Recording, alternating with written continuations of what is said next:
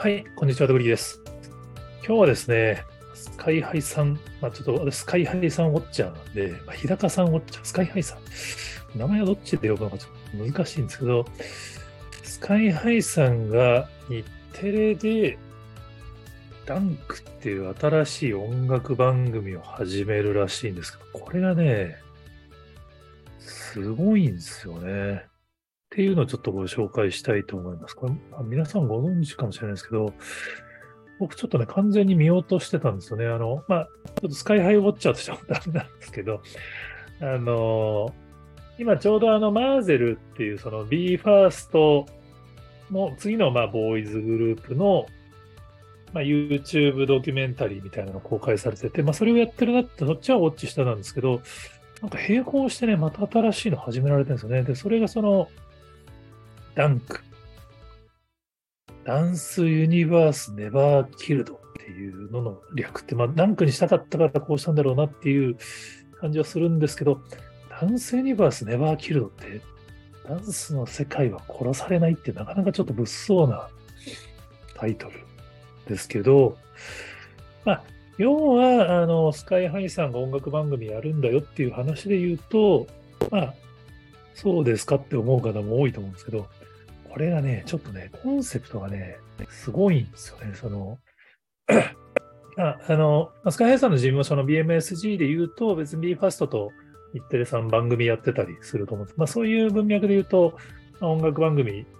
まあ、音楽番組、アーティストの番組も1個増えるのねっていうと普通なんですけど、スカイハイさんからすると、まあ、音楽番組が今どちらかとどんどん減っていると。だからそれに対して何かやらなくちゃいけないと思っていると。で、これでやりたいのは、まあ、言葉を選ばずに言うと事務所横断型番組イベントですよね。だから、まあ、業界の壁をこ、まあ、壊すっていうとちょっと大げさかもしれないんですけど、まあ、業界、事務所横断型の音楽番組をやるんだっていう覚悟が発表会からめっちゃ伝わってくるんですよね。で、まあ、従来の、その、やれ、まあ、ちょっと昭和の世代からするとトップ10とかベスト10とか、まあ、カウントダウン TV とか、そういうランキング番組であれば、多分その事務所横断で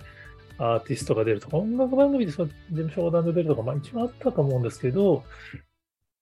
通常やれ、 EXILE が番組やるとか、ジャニーズが番組やるとかっていう感じになると、そこに多分他の、あの、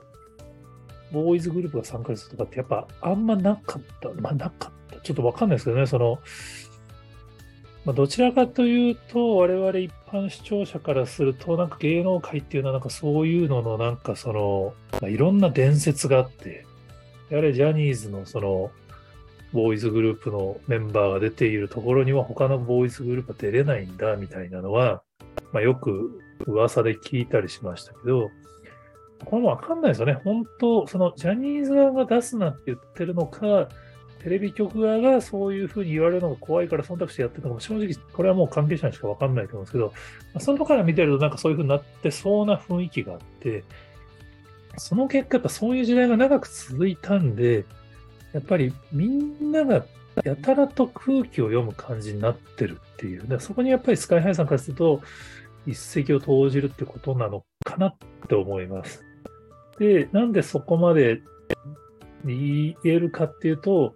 これはもう本当ね、あの、スカイハイさんの発表会、記者発表会の動画を見ていたのがまあ一番早いんですけど、めちゃめちゃはっきりおっしゃってるんですよね。その、所属しているコミュニティ以外とのコミュニケーションが何かタブーであるかのような、あってはいけないかのような空気があったんだと思うんですが、そういったものをなくしていこうというのが一つの目的だっていうのを記者会見で言っちゃうっていう。まあ、僕みたいな素人ですらなんかこういう会話の発言ってそういうのをなんか触れると、まあ、ファンの人が怒っちゃったり、事務所の人からクレームの連絡が来たりするのかなって、一般人ですらビビる。まあこれが考えすぎなのかもしれないですけど、でもやっぱ音楽事務所の社長である平野さんがこれを発表会で YouTube でアーカイブ残るとかって言うっていうのは、これ結構な話なんじゃないかなっていう。その割にはメディアがあんまり取り上げてないのなんでなのかなっていう。ナッタリーさんは暗黙のタブー打ち破るってタイトルで記事にしてるんですけど、それがあんまり記事になってないんですよね。なんかやっぱその、どうなんだろう。これ空気読んでんのか、どうなん、やっぱ本当ダメなのかなとか、いろいろ余計なこと考えちゃうんですけど、本当あの、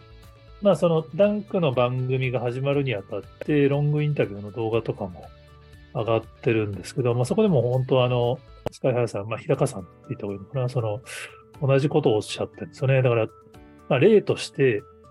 違う事務所のアーティスト同士が、まあ、その仲がいいんだけどみたいなのをそのインタビューの逸話で言うときに昔同じダンススクールにいたんですよみたいな逸話を話していいですかっていうのを事務所に問い合わせちゃうことが起こるらしいですね。やっぱ僕ら一般人からしたら、まあ笑い話なんですけど、でも多分、事務所に所属するメンバーからすると、これが結構真面目な話だっていうのは多分、最